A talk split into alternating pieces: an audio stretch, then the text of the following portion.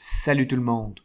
L'épisode 95 s'intitule Les enjeux d'implanter un commerce électronique dans un site vitrine. Avoir un commerce électronique est tout un défi. On vit souvent des déceptions ou de la frustration. Que faire pour rentabiliser mon commerce en ligne? Qui engager pour m'aider à réussir?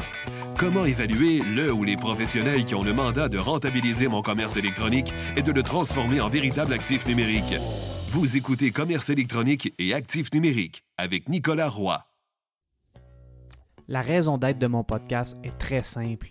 C'est d'aider les propriétaires de commerce électronique à comprendre, contrôler et posséder leur commerce électronique et les composantes qui l'entourent parce que je crois sincèrement que c'est la meilleure manière de rentabiliser à court terme et de se bâtir des actifs numériques qui prennent de la valeur à long terme.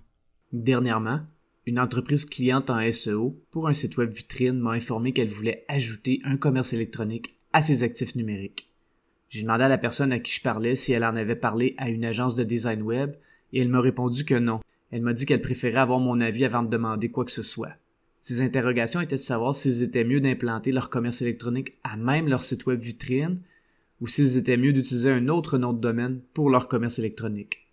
Je lui ai parlé de trois options possibles et je lui ai donné les avantages et les inconvénients de chacune de ces options pour qu'il puisse prendre une décision éclairée. J'ai décidé que cette information était assez intéressante pour la partager dans cet épisode. Avant de débuter l'épisode, j'aimerais vous inviter au roiseo.com le podcast Commerce électronique et actifs numériques est une présentation de Roi SEO. Pour en savoir plus sur vos actifs numériques et leur SEO gratuitement, rendez-vous au roiseo.com. Le contexte de cette entreprise est que c'est une entreprise de services qui a décidé de vendre des produits intéressants et complémentaires à ses services. Cette entreprise possède un site web vitrine avec le CMS WordPress et elle veut prendre la meilleure décision possible pour aider son SEO, son image de marque pour faciliter la vie de ses clients et pour se faciliter la vie. J'ai suggéré trois options où je donne les avantages et les inconvénients. Dans l'option 1, on utiliserait WordPress et WooCommerce, son plugin de commerce électronique, et on ajouterait une section commerce électronique sur le même site web. Par exemple, nom de l'entreprise.com barre oblique commerce électronique. L'avantage de cette option est qu'on envoie beaucoup de trafic sur le même nom de domaine et sur le même site web ce qui est très bien pour le SEO. L'inconvénient principal est que WooCommerce, l'extension e-commerce de WordPress, est moins performante qu'un outil comme Shopify et l'entreprise aura beaucoup de produits. L'autre inconvénient est que ça pourrait mélanger les gens si les services et les produits complémentaires sont sur le même site web, mais si c'est bien présenté, ça pourrait aller. Le dernier inconvénient est que d'avoir un commerce WooCommerce nécessite plus de maintenance pour s'assurer que les plugins ou extensions soient à jour. Si WooCommerce a une grosse mise à jour, ça peut bugger. Ça n'arrive pas souvent, mais quand ça arrive, c'est moins drôle. La deuxième option serait d'utiliser le nom de domaine de l'entreprise et d'utiliser un sous-domaine pour le commerce électronique. Par exemple, commerce. Le premier avantage de cette option avec sous-domaine est qu'on garderait le même nom de domaine, soit nom l'entreprise.com. Alors on renforcerait ce nom de domaine qui est l'équivalent d'un terrain qui prend de la valeur, en y envoyant des visiteurs et des liens. Ce serait donc bon pour le SEO. L'autre avantage est qu'avec un sous-domaine, on pourrait utiliser Shopify pour le commerce électronique parce qu'on peut assigner un serveur différent à un sous-domaine.